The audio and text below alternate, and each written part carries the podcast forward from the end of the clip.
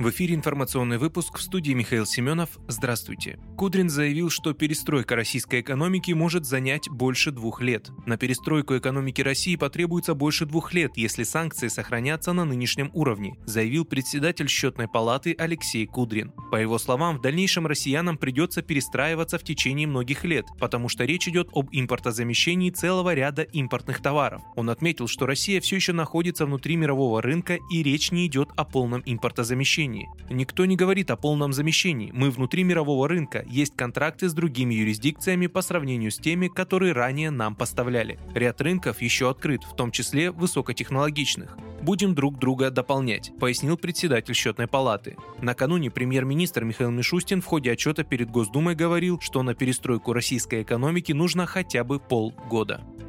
Москва считает заморозку властями Нидерландов активов России недружественным и нелегитимным шагом. Такие действия чреваты серьезными последствиями для экономики самого королевства. Об этом заявил посол России в Нидерландах Александр Шульгин. Нидерланды активно включились в общеесовскую кампанию по блокировке счетов, имущества, активов российских физических и юридических лиц, попавших в санкционные списки Евросоюза, сказал он. Мы однозначно расцениваем эти шаги как недружественные, совершенно нелегитимные. Эти действия голландских властей равно как и их участие в общеесовских ограничительных мерах, рестрикциях против нашей страны чреваты серьезными последствиями для экономики самого королевства, подытожил Шульгин.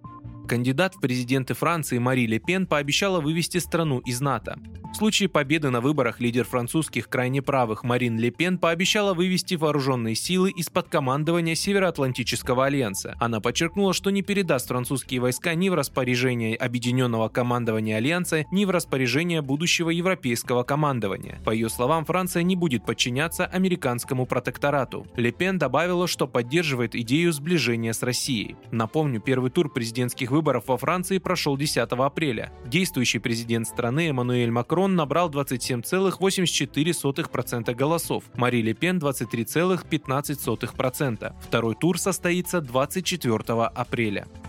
В России создали оператора по развитию орбитальной группировки «Сфера». Госкорпорация «Роскосмос» создала оператора по развитию национальной многоспутниковой орбитальной группировки «Сфера» путем реорганизации оператора, который работал совместно с британской компанией OneWeb. Об этом сообщается на сайте госкорпорации. В Роскосмосе отметили, что новый оператор займется эксплуатацией и предоставлением услуг на базе систем, которые входят в федеральный проект «Сфера». Оператор будет сотрудничать с предприятиями «Космическая связь» и «Газпром космические системы». Ранее президент России Владимир Путин сообщил, что страна расширит потенциал спутниковой группировки в рамках программы «Сфера». В марте глава госкорпорации «Роскосмос» Дмитрий Рогозин поручил отменить запуск ракеты «Союз-2.1Б» с британскими спутниками связи OneWeb. Ранее в том же месяце Рогозин сообщил, что запуски OneWeb прекратят, если Россия не получит гарантии неприменения аппаратов в военных целях.